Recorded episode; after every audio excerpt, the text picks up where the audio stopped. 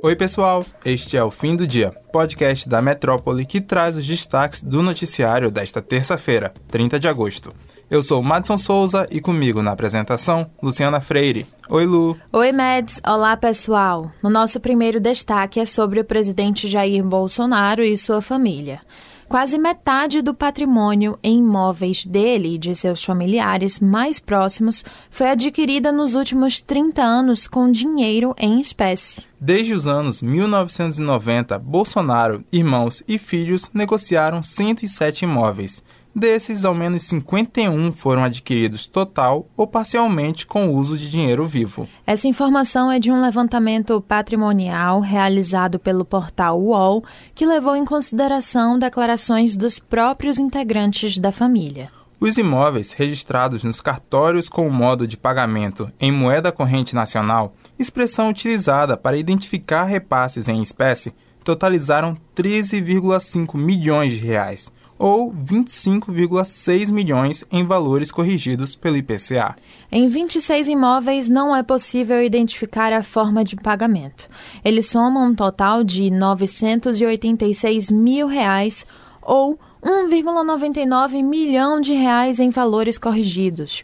Outros 30 imóveis foram adquiridos através de transações envolvendo cheque ou transferência bancária, totalizando 13,4 milhões de reais ou 17,9 milhões de reais corrigidos. Segundo o levantamento do portal, as compras de pelo menos 25 imóveis originaram investigações do Ministério Público do Rio de Janeiro e do Distrito Federal. A apuração levou em consideração patrimônios no Rio de Janeiro, em São Paulo e em Brasília, adquiridos pelo presidente e seus três filhos mais velhos, mãe, cinco irmãos e duas ex-mulheres. A gente do fim do dia segue de olho neste assunto.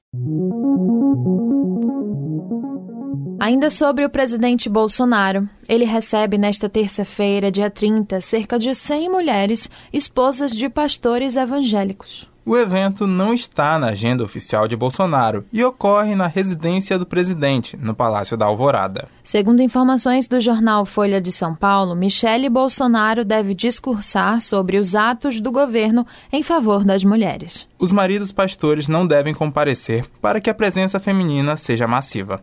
O encontro quer passar a imagem de que Bolsonaro se relaciona bem com as mulheres e tentar diminuir a rejeição entre as eleitoras.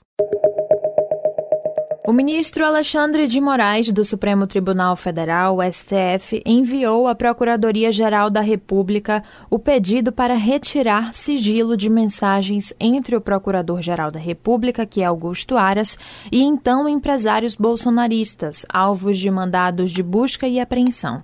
Essa informação foi divulgada pela CNN Brasil. O envio é praxe e faz parte do processo.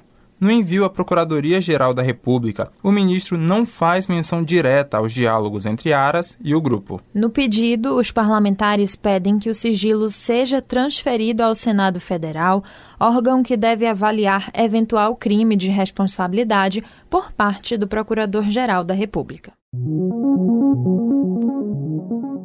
O cientista político Antônio Lavareda, presidente científico do Instituto IPESP, analisou em entrevista a Mário Kertes, dentro do jornal da Bahia no Ar desta terça-feira, dia 30, o cenário político para um possível segundo turno para as eleições presidenciais de 2022. Em sua análise, Lavareda detalhou o histórico de todas as oito eleições presidenciais desde o final da ditadura.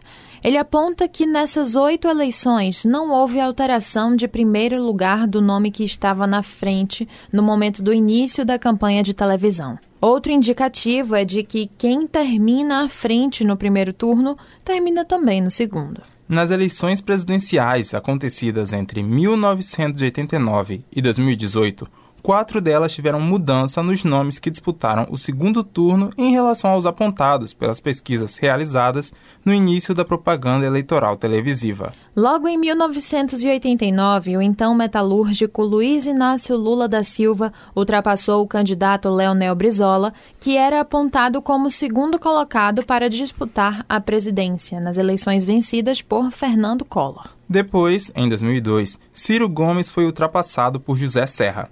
Também houve mudanças em 2014, quando Marina Silva foi ultrapassada por Aécio Neves, e em 2018, quando Fernando Haddad começou a campanha de televisão em quinto lugar e conseguiu atingir votos para disputar o segundo turno. Apesar do histórico apontar que em alguns momentos foi possível alterar o segundo lugar, o cientista político acredita que neste ano é quase impossível que isso aconteça. Lavareda ainda apontou que os próprios nomes de Lula e Bolsonaro tornam a eleição de 2022 diferente das anteriores. O cientista político os define como as únicas duas lideranças de massa que a nova república produziu. Vocês podem conferir a entrevista completa no youtube.com/portalmetro1.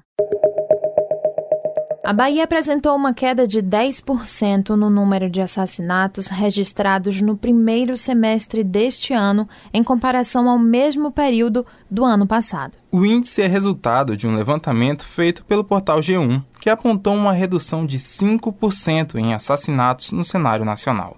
Os dados apontam que todas as regiões do país tiveram queda nos índices de mortes violentas em 2022. A Bahia aparece como o décimo estado dentre os que tiveram maiores reduções no número de assassinatos. Em primeiro lugar está Roraima, com menos 34%, seguida pelo Distrito Federal, com menos 21%, depois Rio Grande do Norte, Amapá, Maranhão, Espírito Santo, Rio de Janeiro, Acre e Goiás. O levantamento compila os dados mês a mês e faz parte do Monitor da Violência, uma parceria do portal G1 com o Núcleo de Estudos da Violência da Universidade de São Paulo e o Fórum Brasileiro de Segurança Pública. O episódio de hoje fica por aqui, mas se você quiser ter acesso a essas e outras notícias, basta entrar no metro1.com.br. Acompanhe a gente também pelas redes sociais, arroba grupo.metrópole no Instagram e TikTok e arroba metrópole no Twitter. Lembrando que você pode ativar as notificações no Spotify para receber um alerta a cada nova edição do fim do dia. Tchau, Meds, tchau pessoal e até amanhã. Valeu, Lu, valeu pessoal e até a próxima.